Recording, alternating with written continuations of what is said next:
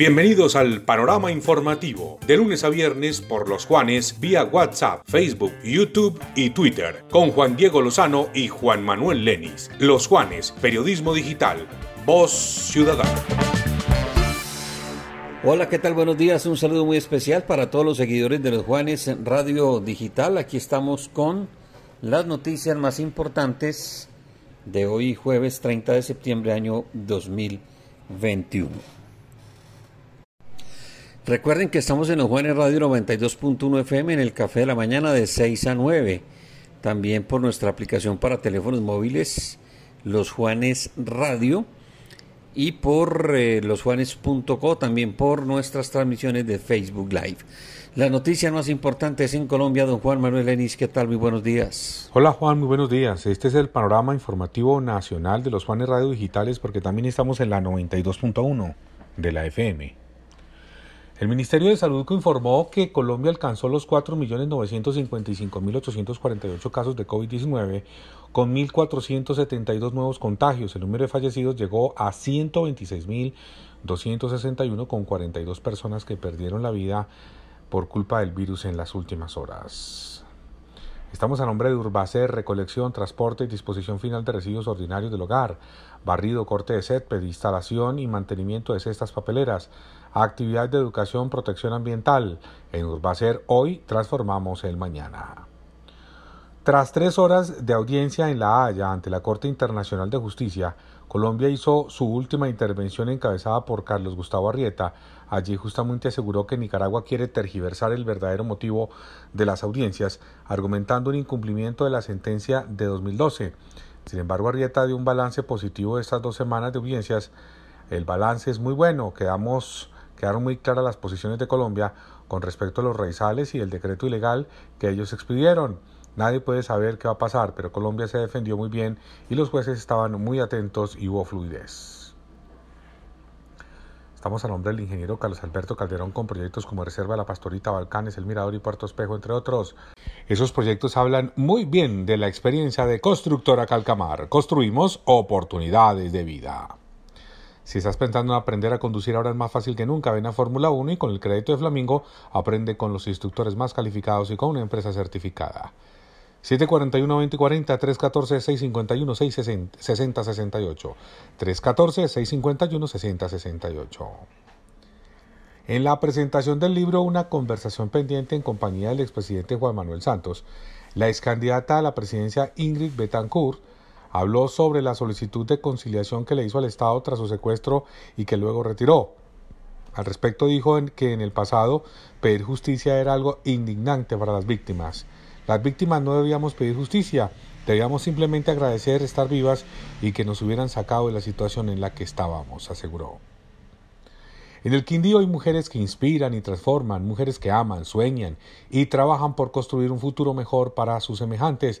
Si conoces a una mujer que ayude a personas, familias o comunidades con obras y programas sociales para mejorar su calidad de vida, postúlalas antes del 15 de octubre al Premio Confenalco a la Mujer, la máxima distinción regional a las obras de nuestras mujeres. Informes Departamento de Comunicaciones de Confenalco, línea 741 7539. En las últimas horas, la policía, en coordinación con el Instituto Penitenciario y Carcelario IMPEC, la Fiscalía y el Gaula Militar, allanaron 19 establecimientos carcelarios con el fin de, reducir el delito de la extorsión carcelaria en el país. De acuerdo con la policía, fueron allanados sorpresivamente y casi que simultáneos en 19 establecimientos carcelarios para ejecutar el control y evitar la extorsión carcelaria.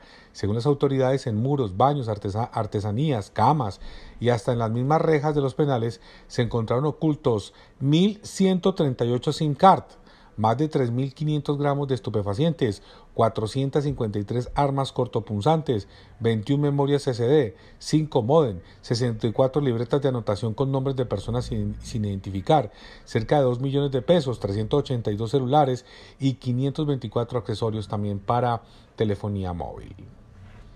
Estamos a nombre de Eficaz, ser sostenible, Eficaz, un lugar seguro, saludable y positivo para el trabajo. Eficaz SP, y siempre Con el fin de evitar que el fiscal general de la Nación se convierta en un fiscal de bolsillo de los gobiernos de turno, en el Congreso de la República se aprobó en primer debate una reforma que cambia la manera como es elegido este alto funcionario. La iniciativa establece que de ahora en adelante debe ser la Corte Suprema de Justicia la que conforme la terna para que sea el presidente de la República el que elija a la persona que comandará la Fiscalía. Últimos días para recorrer la gastronomía del departamento con el Festival Sabia Quindío de la Cámara de Comercio de Armenia y del Quindío. A través de www.sabequindío.com consulte con los más de 200 platos de promoción 2x1 que están disponibles en los restaurantes participantes. Desde la cordillera hasta la capital quindiana encuentre toda una variedad de platos entre típicos, comida rápida de autor, snacks y mucho más. Lidera la Cámara de Comercio de Armenia del Quindío, apoya a Codres. Bueno, Juan, esa es toda la información nacional. Siga usted con más noticias del Departamento del Quindío. Muchas gracias, Juan Manuel. Y en las noticias regionales, desde la Secretaría de Salud Municipal de Armenia, se insistió en el llamado a la comunidad para que no se deje engañar de las personas que se están haciendo pasar por funcionarios de la entidad para cometer hurtos como el que, bueno, como los que han ocurrido en los últimos días. La titular de este despacho, Lina María Gil, dijo que las visitas a empresas y zonas residenciales se avisan con anticipación y todo el personal está debidamente identificado, información que puede ser corroborada directamente con la Secretaría. El Defensor Nacional del Pueblo visitó el Quindío este miércoles con el fin de verificar la situación de las cárceles de la región y el hacinamiento y la manera en que el Hospital de Calarcá viene cumpliendo con sus labores de atención luego de la reciente reapertura del área de urgencias. Durante el primer mes de ejecución, el proyecto Quindío Un Corazón para Leer ha llegado a 300 niños y niñas y jóvenes de la región. Esta iniciativa del Ministerio de Cultura y la Gobernación busca incentivar el hábito de la lectura entre las nuevas generaciones y que no se pierda el amor por los libros. Estamos con la Universidad Empresarial Alexander von Humboldt, una institución quindiana comprometida con la educación de alta calidad. El Ministerio de Salud Nacional brindó asesoría especial a la Administración de Armenia para mejorar la atención de los centros de adulto mayor que funcionan en esta capital. Hoy jueves se realizará en el CDC de Ciudad Dorada una jornada de vacunación contra el COVID-19 entre las 8 de la mañana y la 1 y 30 de la tarde. En el reporte oficial entregado por la Secretaría de Salud se informa que se aplicarán primeras y segundas dosis de AstraZeneca hasta agotar disponibilidad de fichas. El cruce de la calle 22 Norte con carrera 15 en el barrio Laureles de Armenia comenzó a ser intervenido con pavimento rígido como parte del plan de mejoramiento de infraestructura, de infraestructura vial que se viene ejecutando en toda la ciudad. En la Feria Internacional del Medio Ambiente de Bogotá, la CRQ expondrá el manejo que se viene dando a 9.200 hectáreas de conservación ubicadas la mayoría en la parte alta de las cuencas en la cordillera central. Estamos con Territorio Rodicio, el mejor concepto de rodicio en todo el occidente colombiano, una excelente atención en un mágico lugar, kilómetro 3 Vía Pereira, domicilio 748-8713, 321-722-6862, Territorio Rodicio. Todos los gestores culturales que presentaron su proyecto ante Corpocultura recibieron el anticipo del 40% del total de los recursos aprobados a través del programa Concertación 2021. En total se aprobaron 600 millones de pesos para todo el municipio de Armenia. La Secretaría de Tránsito y Transporte reinició las labores de señalización vial en diferentes puntos de la ciudad.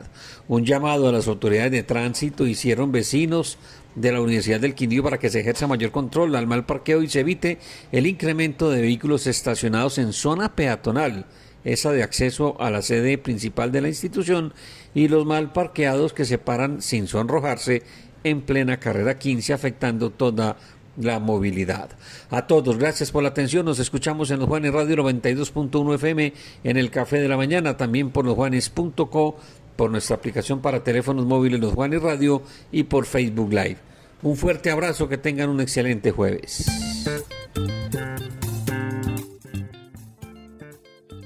Este fue el panorama informativo nacional y regional solo por Los Juanes. Periodismo digital. Voz Ciudadana.